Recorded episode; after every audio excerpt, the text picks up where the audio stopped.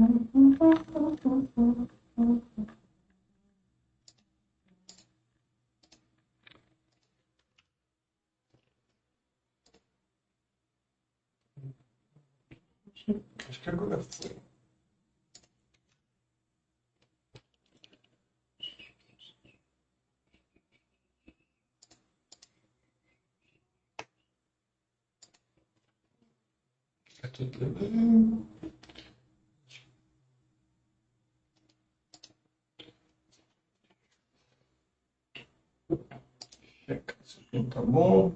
Setinho está.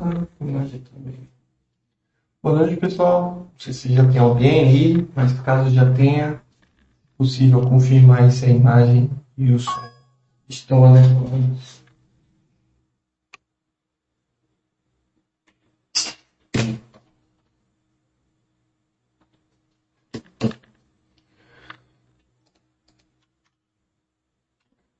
Acredito que está tudo certo, mas é sempre bom confirmar. Não sei porque está um delay grande. Deixa eu ver se tá- se deveria.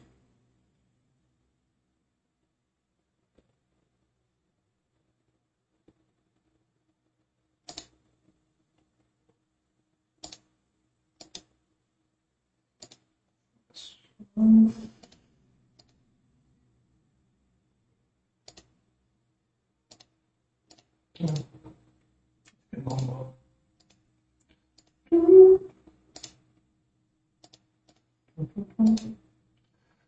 O Charlie Darwin aí presente, tudo confirmando que tanto a imagem quanto o áudio estão ok. O Lalima também presente, ou Alalima, não sei, né?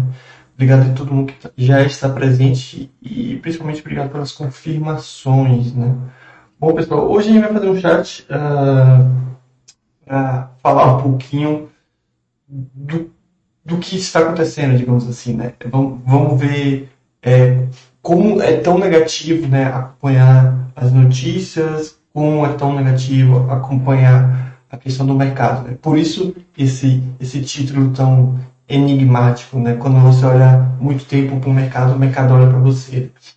E a ideia desse chat é mostrar justamente que o mercado ele tem essa capacidade, quando eu falo mercado, é tudo que o compõe, né? Tem essa capacidade de achar que você está numa situação que na verdade você não está.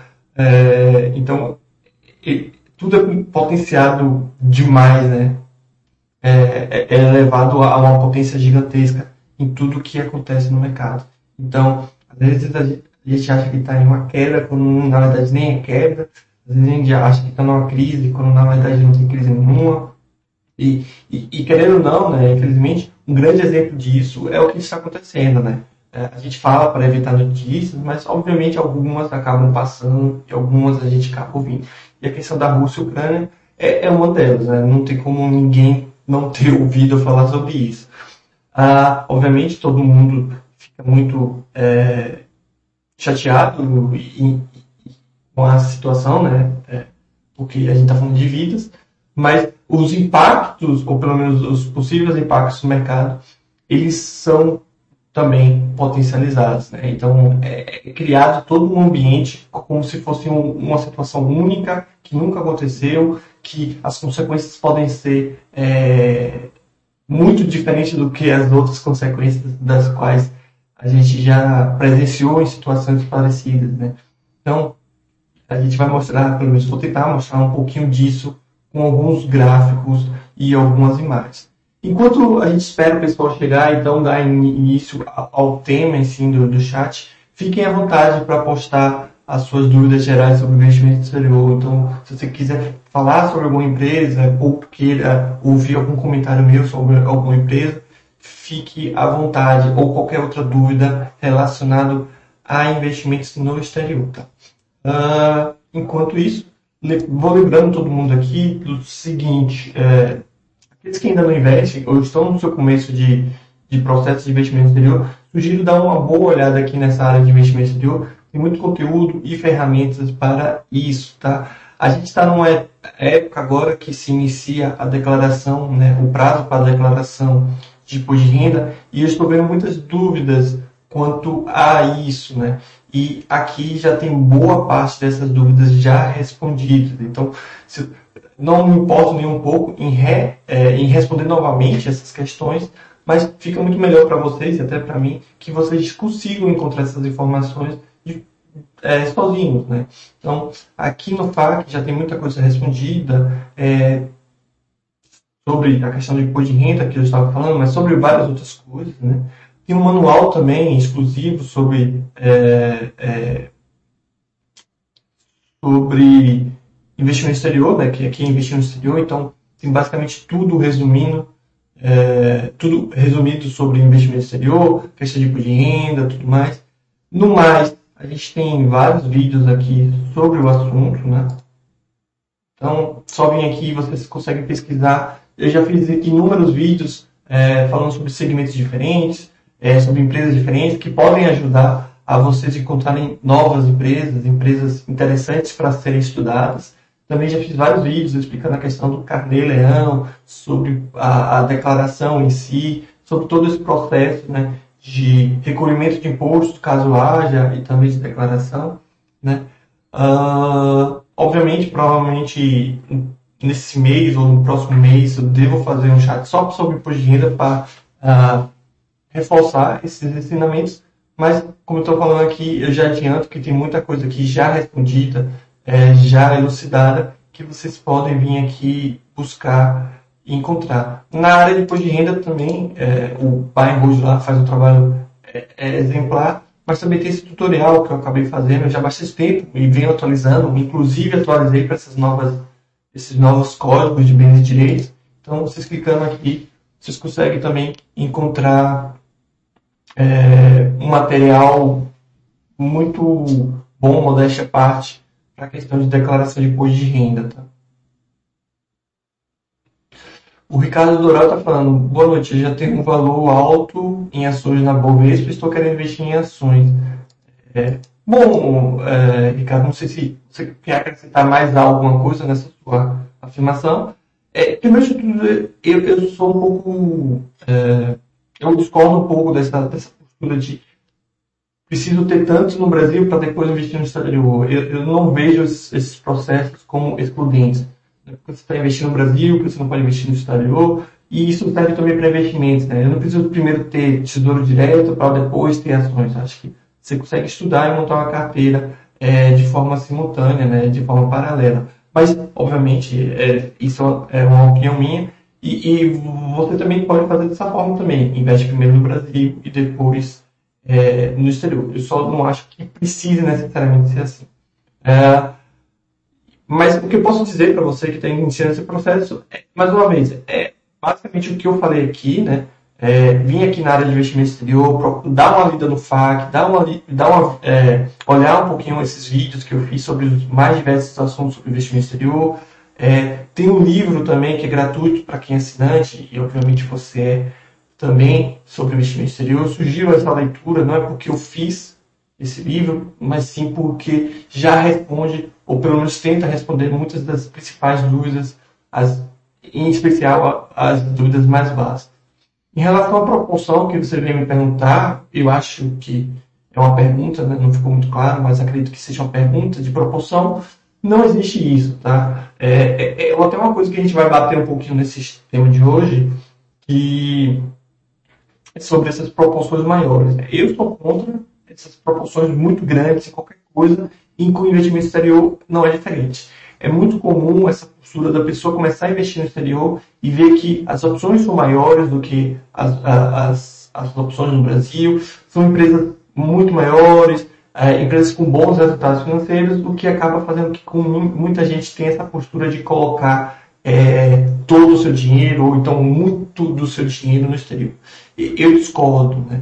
É, a questão da, da, guerra, por exemplo, que está tendo, é uma evidência disso. Né? Hoje, nós, como brasileiros, somos bem-vindos né, como investidores não residentes nos Estados Unidos, mas isso pode mudar a qualquer momento. Né? Até pouco tempo, os, os russos conseguiam, acredito eu, investir nos Estados Unidos de uma forma tranquila e de uma hora para outra isso não acontece. Claro que a gente vive no Brasil sem é, um histórico de conflitos e problemas, mas, mais uma vez, isso tudo muda de uma forma muito rápida. Então, por isso que eu não concordo com esses, essas proporções muito grandes no exterior, pois, querendo ou não, nós somos é, visitantes lá, não moramos lá, não temos residência lá, é, enfim.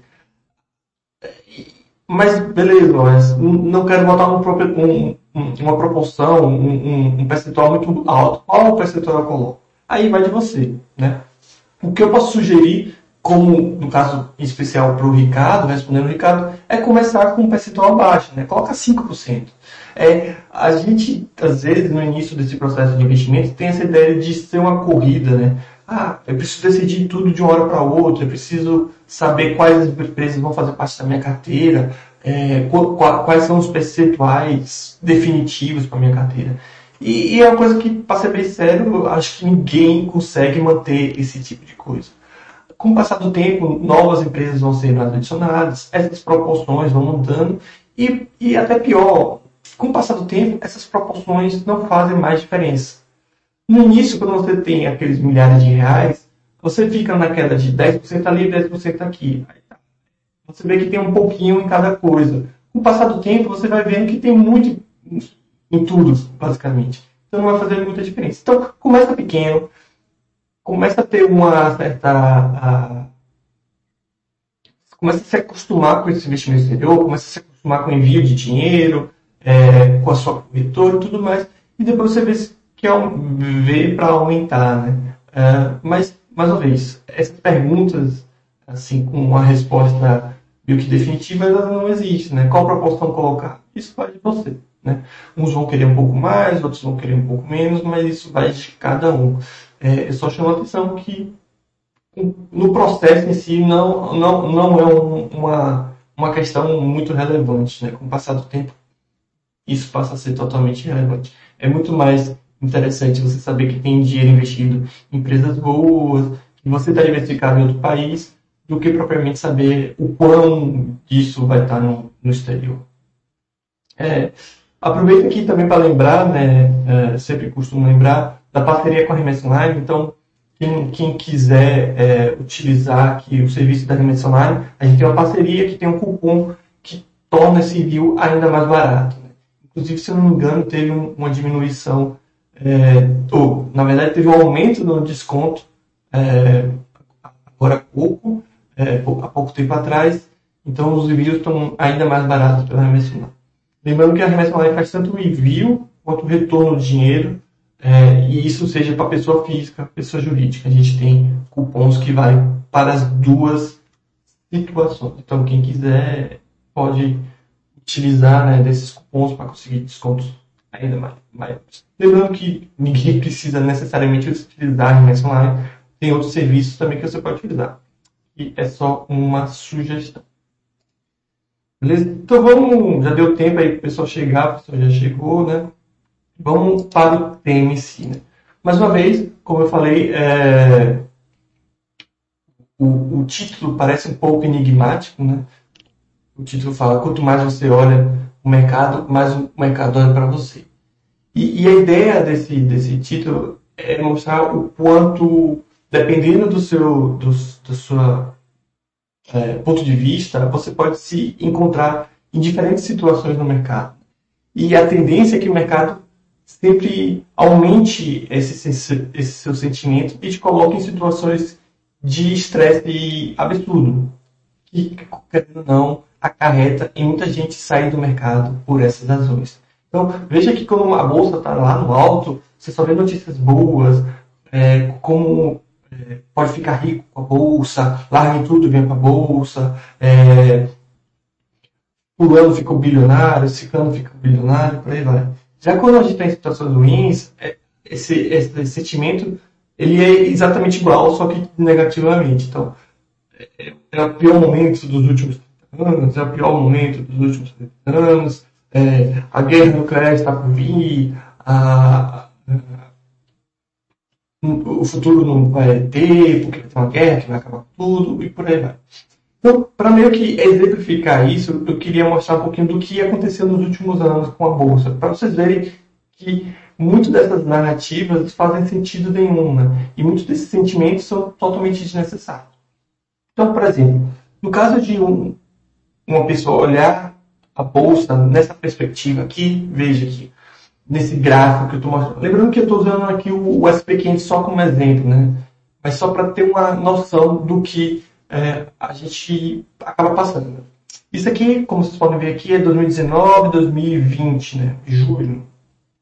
Obviamente vocês já acabam associando essa grande queda que teve aqui é, com a Covid, né? Com a situação da Covid que, que, que teve. Mas veja que, se a gente olhar para esse patamar, a gente vê que teve uma queda relevante, né? Então a pessoa que comprou aqui, no seu início, em 2018, ela perdeu dinheiro, né? Não tanto, mas acabou perdendo dinheiro. Se a gente pegar esse, esse deixa eu ver aqui, tá? Se a gente pega desse período, deixa eu ver o meu período aqui mais ou menos. Mesmo depois, você vê que uma coisa muito interessante. Lembra? O cara que comprou mais ou menos aqui e teve a Covid, ele perdeu um certo dinheiro. Porém, em meses depois, a gente não está falando de anos depois, a gente está falando em meses depois. Março de 2020 para setembro de 2020, o, o SP500 já tinha devolvido todo, toda essa queda de Covid. Aqui eu faço um, um pause, né? a gente para um pouquinho para frisar uma coisa. Uh, eu sei que muita gente deve estar vendo esse vídeo e fala, pô, a gente sabe disso, porque a filosofia do site fala já sobre isso. Mas, é, querendo ou não, muita gente do site acha que acreditou ou acha que entendeu a filosofia quando muitas vezes não entende. Né? Não é comum, não é raro ver. Até eu, às vezes, tenho essa postura de, ah, não, eu, eu consigo passar por isso sem me afetar, eu consigo ver isso sem me afetar. Quando, na verdade, não, a gente acaba sendo afetado de qualquer forma. E o que chama atenção aqui é o seguinte: ainda há, pelo que eu vejo no site, uma postura muito de tá ruim, não vou mais investir, né? Vou dar um tempo. Claro que essa postura é muito melhor do que vender. É, por exemplo, a, as ações se ela caíram, não vou comprar, é muito melhor do que eu vou vender.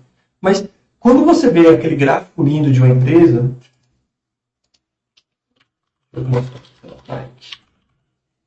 E aqueles seus retornos bem, é, como é que se diz, relevantes, por exemplo, isso aqui. É, peraí, peraí. Por exemplo, da Nike, né?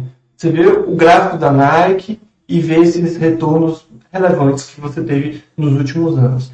Esses retornos, eles não aconteceram quando a pessoa só comprou quando não tinha queda esses retornos não aconteceram apenas quando a, a, a situação estava boa, né? Estava ninguém falando mal.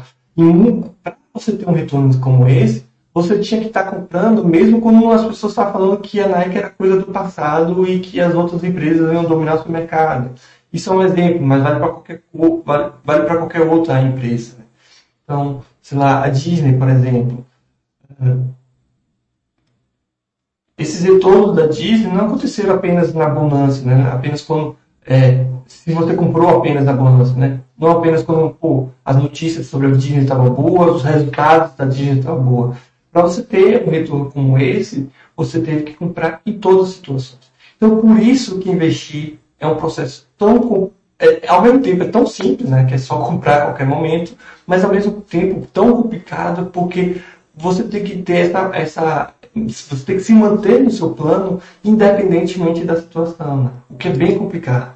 Então, é, é extremamente complicado, é quase bem impossível uma pessoa chegar aqui nesse dia e falar: quer saber, eu vou continuar meu plano porque isso não me afeta. Quando você viu o SP500 sair de 3.300 para 2.000. Né?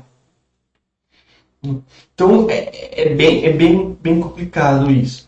Mas se você quer ter esses retornos, se você pretende ter esses retornos que você vê nos estudos, que você vê nos gráficos das suas empresas, isso só vai acontecer se você comprar nesse momento. Claro que mesmo, mesmo que você não compre, você ainda assim tem um retorno, mas esses retornos tão relevantes, eles são potencializados quando se compra nesse momento de baixa. Lembrando que isso não significa que você tem que buscar esse momento. Isso, já é, isso também já é outro erro tem esse erro da pessoa falar, caiu e vou mudar meu plano para comprar mais, né? Então, sei lá, caiu aqui um pouco, a pessoa, ah, vou aproveitar essa queda e encher carrinho. Acontece que essa queda, muitas vezes ela pode continuar e muitas vezes continua, e aí essa pessoa que mudou seu plano para isso começa também a ficar afobada porque perdeu um dinheiro que não podia e por aí vai, e aí é, é, todo o plano vai por água abaixo. Outra, outra coisa interessante é ver os, os, os últimos dias, né, os últimos meses, você vê como é, é interessante como é totalmente diferente você ver as árvores de você ver a floresta como todo. Nos últimos meses, se você for ver, teve uma queda grande, né? É, saiu, de 4.700, 4.800 pontos, né? Para 4.000 pontos, por aí vai. É, então, muitas pessoas que investiram nesse momento perderiam dinheiro. Mas o que a gente tem que se prever e tem que olhar é mais na questão do, do da floresta como toda, como eu tinha dito. Né? Veja que quando você pega um gráfico um pouco mais amplo, olha como tudo isso que a gente falou não fez diferença nenhuma. O 2020, né, quando a gente teve aquela grande queda de Covid, em meses já tinha retornado, devolvido né, toda aquele, aquela queda. E com alguns poucos anos, né? Não sei nem se completa dois anos desde o. De, vai completar agora, né? Dois anos desde esse, desse surgimento, digamos assim, da Covid. Ela simplesmente entregou muito mais, né? É, além de devolver toda essa queda, já entregou muito mais. Né? Então veja que essa queda aqui no final não representa nada dos últimos, é, é, dos últimos anos. Né? Então, mas você não consegue lembrar disso. Você só consegue ver isso aqui. É isso aqui que as revistas e as notícias estão falando agora. É disso que elas não querem mais falar do passado. E elas não vão falar do mais passado porque não interessa, né? Ninguém quer lembrar o passado. Elas querem falar do hoje. E elas querem te colocar nesse momento. E, e infelizmente coloca. Né? Você acha que tá. Não, não à toa é muito comum ver o pessoal perguntar pro Bastos na live dele o que ele acha dessa queda, o que ele acha. Cara, que queda? Que queda? Ou então o pessoal falando, ah, essa crise, que crise?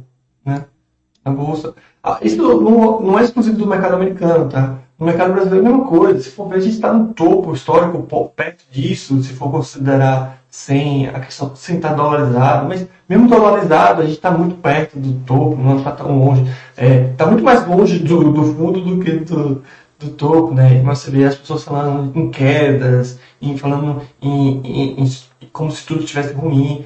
Se, isso só levando em conta, né, querendo ou não, a questão do preço. Né? A gente está levando em conta o índice e, e, o preço de suas ações. Mas se você vê os resultados das empresas, também, né? É claro que na Covid algumas empresas tiveram resultados piores em virtude de fechar a loja, ou, ou fechar cinema, ou parar suas produções de uma forma geral. Mas você vê que muitas empresas entregaram ótimos resultados mesmo nesses momentos, ou já voltaram a entregar bons resultados depois. Então, é, você vê que o mercado e valor são coisas totalmente diferentes. E o mercado, ele sempre vai ser esses, sempre vai ter esse sentimento a mais. Quando estiver na abundância, é um sentimento desproporcional de abundância. É um sentimento que não vai parar nunca mais de subir. E quando a gente está no momento ruim, é aquele negócio. A gente não consegue ver o fundo do poço porque o mundo vai acabar. E, e um grande exemplo disso é a questão do, do dólar. Ah, eu até brinco, né? Eu até brinco, né? Porque até pouco tempo atrás era extremamente comum uh, as pessoas falarem em colocar 100% no exterior. Por quê? O dólar não parava de subir, né? Não sei se tem um gráfico aqui fácil, aqui é um gráfico fácil. O dólar não parava de subir, a bolsa americana não parava de subir também. Estava tudo lindo, né?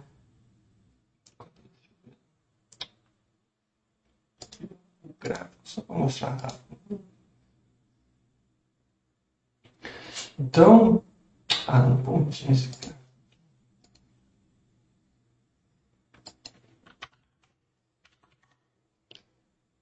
Pode ser isso aqui mesmo.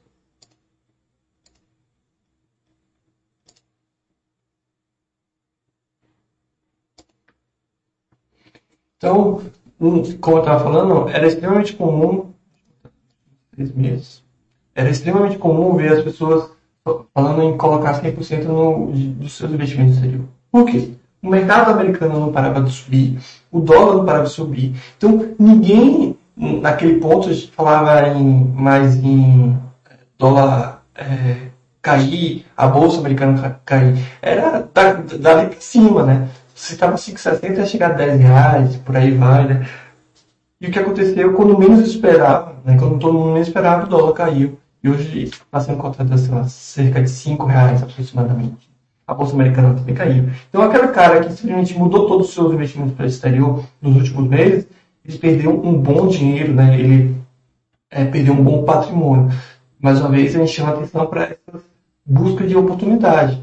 Tem vezes que o mercado americano vai, vai performar melhor do que o brasileiro e vice-versa. O que, você faz se você é uma pessoa inteligente? Você fica nos dois, nem muito lá, nem muito cá, e não fica mudando e de, é, aumentando sua, seu, sua exposição a tal mercado, porque você acha que vai melhorar. Não é bem assim que as coisas funcionam. Né? Então, é, é isso que eu chamo a atenção. Segue o plano, faz seu plano e segue o plano. Quanto mais você se distanciar disso, melhor. Mais uma vez, quando você está no meio disso, quando você olha muito para o mercado, o mercado olha para você de novo. Então, de tanto você ver notícias, de tanto você acompanhar o mercado, quando o mercado fica falando em queda, em piora, em, em coisas do tipo, você é impossível você não se sentir nessa mesma situação. Então, você começa a achar nisso. E aí você começa a mudar os percentuais e tudo mais. E o mesmo vale quando estiver bom, tá? Isso não é só quando está ruim. É, não à toa, como eu falei, muita gente já estava falando em colocar 100% no exterior. Por quê? Porque todo mundo via só o mercado subindo, o dólar subindo.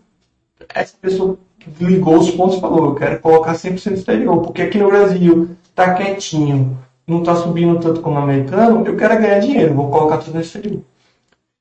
Se essa pessoa de fato fez isso e nos últimos meses, essa pessoa perdeu e perdeu muito. Então, tenha muito cuidado.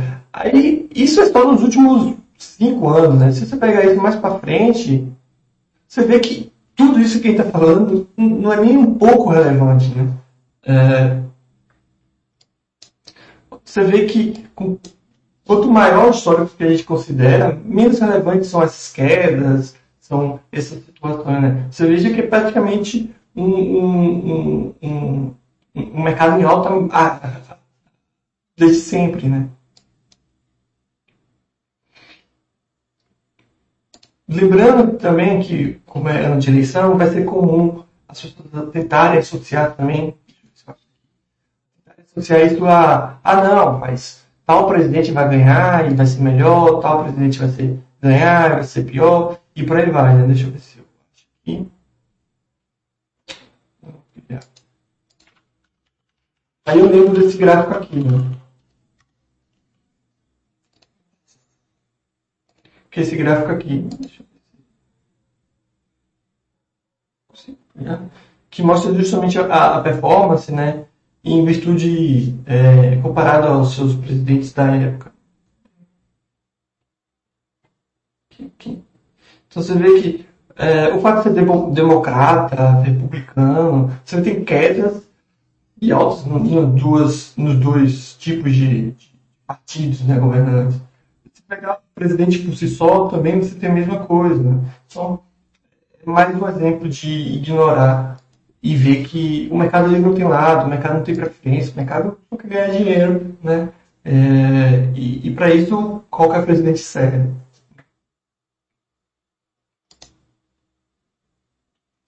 Mesma coisa serve. Ah, não, a taxa de juros vai aumentar. E as pessoas falam como se isso fosse uma coisa relevante. No longo prazo, mais uma vez, também, isso é nem um pouco relevante.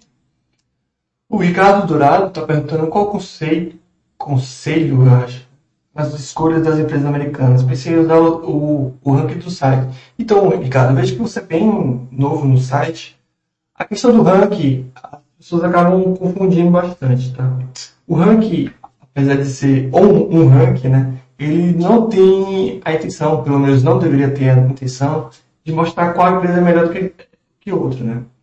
É, eu sei que parece meio hipócrita ou, ou, ou é, não faz muito sentido, já que é um ranking e, e, e, e as empresas têm posições, né? Mas é, a ideia aqui é o seguinte, são mais de 5 mil empresas no mercado americano, mas acho que no site deve ter mais de 3 mil empresas, algo do tipo. É, e fica bem difícil, claro que as mais comuns é mais fácil de identificar, mas as que não são tão comuns não são fáceis de identificar. Então o ranking foi criado justamente para isso. O ranking ele veio para ah, os usuários darem nota, tá? é, e assim essas empresas que algumas, né, ou muitas acabam passando despercebidas por muita gente, acabam sendo anotadas. Então, o, a ideia do ranking não é que os usuários venham aqui e vejam, nossa, a Microsoft está em primeiro lugar, eu preciso ter ela na minha carteira. Não, não foi para isso que a gente criou. Né? A, a, nossa instituição nunca foi ser um tipo de recomendação. Mas sim, a pessoa vinha aqui e olhar, nossa, a, a Microsoft está em primeiro lugar no ranking. Eu vou estudar essa empresa. Eu vou abrir aqui e ver as suas é, é, suas características, seus dados financeiros e identificar se ela pode ou não fazer parte da minha carteira. Então, você pega ela e vem aqui analisar ela. Né? Você analisa ela é, na parte financeira, né? então você vê aqui, ó, a Microsoft vem aumentando sua receita cada vez mais, os resultados financeiros, né? seu lucro, EBITDA, ela não tem dívida, pelo contrário, ela tem muito mais dinheiro em caixa do que dívida tem uma capacidade absurda de, de, de geração, geração de fluxo de caixa livre. Aí você vai e vê aqui o que ela faz, procura no site dela o case dela. Ela tem a parte de jogos, ela tem a parte de é, servir, é, sistema operacional, mas também tem os pacotes que vende, enfim, ela é dona de várias outras coisas. Você entende, pô, essa empresa é interessante, ela serve para mim, ela atende meus critérios, o case dela é um case que eu gosto, aí você vai lá e coloca. É assim que pelo menos eu considero que deva ser uma análise de uma empresa do exterior, tá? Então, assim faz isso com várias empresas. Eu, eu lembro a vocês, né? Eu sei que muita gente acaba tendo essa impressão errada, pelo menos na minha vista, de uma impressão errada, que ah, eu vou escolher só 10 empresas porque vai ser muito trabalhoso acompanhar essas empresas. Vai ser extremamente difícil acompanhar essas empresas. E eu já discordo totalmente disso, porque basicamente não tem acompanhamento. Né? É, você não vai precisar ficar olhando a cada três meses a todas as suas 70 empresas, como elas estão. Né? Você olha isso de uma vez, uma vez no ano e, e se for muito. Então, eu não só acho possível, como eu sempre sugiro, né, que vocês, que vocês tenham uma grande diversificação no exterior. É, é, muito comum eu fazer os comentários de carteira e ter 10, 15 empresas, e isso me deixa meio surpreso e até, de certa forma, decepcionado. Porque eu penso, como é que essa pessoa, diante de todo esse mercado, conseguiu só escolher 15 empresas? Né? Sendo que tem muitas outras empresas interessantes. Né? Por que essa pessoa não consegue é, ter uma, uma carteira bem diversificada se esse mercado te propicia isso? Uma coisa é você ter 15 empresas no mercado brasileiro. Entendo, consegue ter um pouco mais, mas é mais factível. Agora, no mercado onde você tem inúmeras empresas interessantes, me chama a atenção uma pessoa escolher 10 ou 15 empresas, tá? Então, aí, por exemplo, quando você, na prática mesmo, quando você tem 70, 80 empresas, é bem tranquilo acompanhar. Você vem uma vez no ano, olha aqui rapidinho, porque as empresas elas não mudam assim de forma tão repentina de uma hora para outra. Né? Isso não é comum. Ah, ah, sei lá, a Microsoft hoje dava lucro, no dia seguinte ela dá prejuízo e é uma péssima empresa. Não é assim que acontece. Né? Então, para tornar uma empresa ruim, normalmente leva tempo e você consegue meio que identificar. E no mais, provavelmente você não vai vender essa empresa, por mais que ela fique ruim. Então, no máximo, você deixa de comprar. Hum. Então, é, se eu tiver que dar um conselho, não sei se eu estou estou nessa posição, mas o conselho que eu posso dar é pega, vê, identifique empresas, né? O ranking serve para isso, para identificar, para você conhecer empresas. Depois você analisa elas é, financeiramente e entende se ela faz parte da sua, da sua é, se deve fazer ou não parte da sua carteira. É, também não sou muito a favor de escolher as melhores empresas. Quando você coloca esse peso de escolher as melhores, você não vai conseguir escolher nenhuma, né? Porque como é que eu faço isso? Como é que eu sei que a Nike é melhor do que a Apple? A Microsoft é melhor do que a, a, a Home? É é muito mais fácil fazer o quê? Eu quero empresas boas. E nisso eu tiro esse peso de escolher a melhor e consigo ampliar meu horizonte. O cinema está falando, cada vez mais a diversificação em casas de ativos no Brasil e no exterior me dão a tranquilidade de manter os aportes e não vender nada há vários anos. Então, a coisa mais importante que eu percebi nesses, sei lá, 10 anos de site, 10 anos de mercado financeiro, é, investindo, né, é que a experiência ela te ensina de muito mais do que qualquer coisa.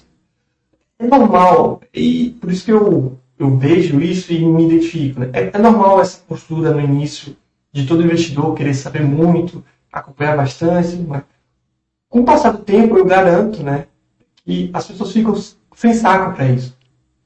Então eu mesmo, quando comecei a investir, olhava todos os releases, blá blá blá, acompanhava de perto, achava que eu tinha que acompanhar para ver se a empresa não ficava ruim, blá blá blá. Com o passar do tempo você começa a perder paciência com isso e começa a não ver tanto. Até porque, como o Cinema bem falou, a diversificação ela cuida disso. Então, no início só tenho, eu, eu faço meus primeiros apostas, eu tenho um ou, sei lá, dez empresas, aí você fica meio preocupado com cada empresa. Mas com o passar do tempo, você tem uma carteira tão ampla, com um patrimônio tão amplo, que às vezes você passa a ter 200 ativos, sei lá o quê, aí você, pô, para que eu vou perder meu tempo na análise daquela empresa que faz parte, do, é, que re, corresponde a 1% do meu patrimônio?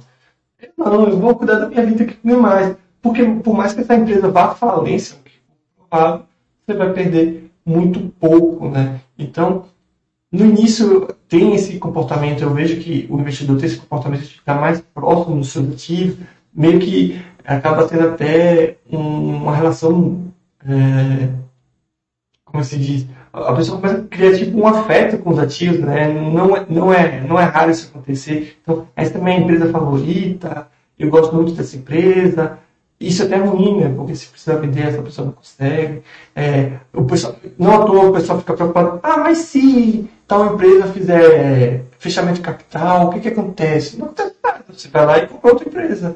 Então, você se manter afastado do investimento é uma coisa que acaba acontecendo naturalmente. Eu acho que é uma, coisa, uma das coisas mais importantes que a gente acaba aprendendo aqui no site.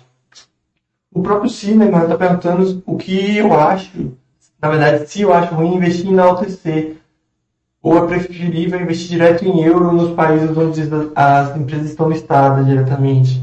É, eu acho mais prático investir na OTC. Né? Claro que tem liquidez melhor, menor e, e alguns desses problemas, né? mas mais uma vez, é, você vai colocar o quê? 10% do seu patrimônio na Louis Vuitton, na Nestlé? Não, provavelmente você vai botar 200 reais, 300 reais, é, algumas poucas centenas de dólares nisso. Então, você vai ter todo esse trabalho de abrir uma conta em uma corretora estrangeira, ter que declarar aquele ativo em euro, que aí já é diferente, porque você vai ter que converter de euro para dólar, de dólar para reais. Os dividendos que você receber em euro também você vai ter que fazer essa conversão, essa dupla conversão, né, de euro para dólar, de dólar para reais. Obviamente, se você quiser uh, seguir as regras da receita. Então, você vai ter todo esse trabalho adicional por causa de 200 dólares, 300 dólares. Não vejo porquê. E, e acho até engraçado né, que as pessoas falam, não, é, tem muitas empresas nesses mercados. Aí quando você vai parar para pensar, não tem tantas empresas assim. É o pessoal que quer investir, tipo, ah, quer investir no Japão porque ela tem várias empresas. Aí quando você vai ver, não tem tantas empresas interessantes assim, né? É, sei lá, mais do que 10 não vejo, assim. Uh, na Europa, mais do que 10 deve ter, mas também não são tantas, né? E aí tem um pessoal que é mais biluta ainda, né? Que, não, eu quero investir, é, sei lá, Singapura porque tem empresas interessantes. Aí você vai ver uma ou duas empresas. Então, eu acho que a praticidade é a melhor resposta para isso. Você não vai ficar rico porque você comprou uma ação de, direta, de forma direta, né? Assim como também não vai ficar rico porque você comprou no TC, né? Então ser só uma parte do seu patrimônio melhor coisa que você faz, você faz da forma mais prática. A, a liquidez vai ser menor? Sim, vai ser menor. Talvez tenha uma dificuldade maior em vender? Sim. Mas se isso representa muito pouco da sua carteira, pouca diferença faz, né? É, se eu coloquei 50 reais numa coisa que eu não consigo vender, pouco me importa. Agora, se você fala que vai botar, sei lá, 10% do seu patrimônio em algo que fica um pouco mais difícil de vender, a gente já está falando em um problema é, relevante. Né? Então, a gente tem que começar é, todos nós, é, me incluo nisso, começa a botar, como é que se diz, importância no que de fato deve, se deve dar importância. Então, ah, eu comprei um pouquinho no OTC, ninguém vai morrer por causa disso. É, questão de porcentagem. Ah, eu quero 23, por que eu não coloco 25 ou coloco 20? Não vai fazer diferença nenhuma. Ainda mais no passar do tempo. No, no passar do tempo você vai ter muito de tudo. Inclusive esse é o objetivo. Né? Então, tentem olhar um pouquinho mais para frente. Veja, ah, veja, pô, eu estou pensando nisso, mas será que isso vai fazer diferença no futuro? Não, não vai fazer diferença. No começo, sim, talvez, mas você vê que aquilo tem um o processo ele é contínuo, né? As pessoas parecem achar que o processo de investimento é início, meio e fim, né? Sendo que isso tudo de uma forma muito rápida. Eu preciso é, estudar, aí eu monto minha carteira e depois é só comprar. Como se fosse assim, de uma hora para outra, né? A, a, estudar e montar carteira. Eu estudei, já tenho minha carteira e vou passar sei lá, 50 anos investindo uma coisa que eu decidi há 50 anos atrás. Não vai ser bem assim.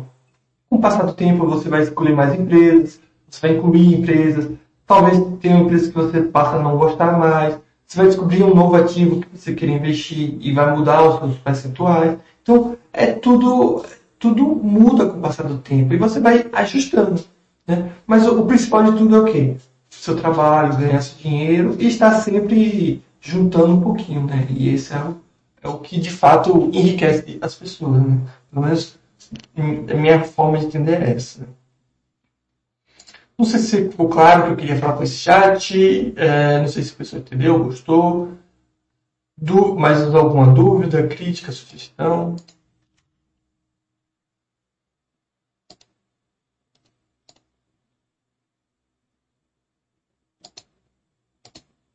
Então fica meio que de lição, pelo menos eu tento resumir esse chat com como a gente fala para evitar o mercado, evitar as notícias, é extremamente, extremamente importante dar ouvido a isso. Não só vocês, como a, a gente mesmo, né?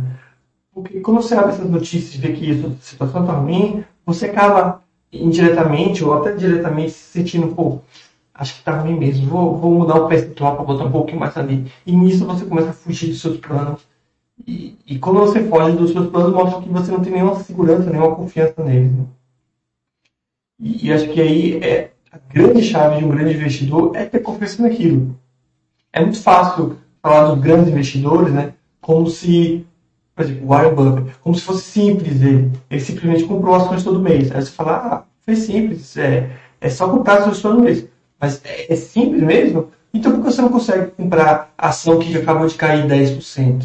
Porque você, quando vai comprar suas ações, você entra no, no, no home broker e vê que teve uma queda gigantesca e decide por trocar aquela ação por outra ação. Né? Então, não é, não é tão simples assim. Né? Sem contar que esses caras, obviamente, eles não ficaram ricos botando mil reais ou dois mil reais. Como muita gente tende a acreditar ou finge acreditar. Mas, enfim, Uh, agradecer todo mundo aí que esteve presente no chat. Espero que tenha sido válido aí o cinema de agradecer no chat. Eu que agradeço aí vocês por estar presente. É, no mais, dúvidas gerais aí, só postar lá na, lá na área de investimento exterior que eu tento responder. E convido mais uma vez, né, reforço o convite, o pessoal dá uma lida nesses materiais já disponíveis, tá? Muita gente perguntando coisas que eu já respondi, que eu já criei conteúdo sobre e, mais uma vez, não tenho nenhum problema em re responder novamente, mas você encontrando por si só essas informações fica muito melhor para você e para mim, né? Porque você aprende a, encontrar as outras informações também, beleza? Então é isso, vou finalizando aqui. Acho que hoje não tem mais nenhum outro chat. Agradecendo mais uma vez a presença de todo mundo, desejando uma ótima noite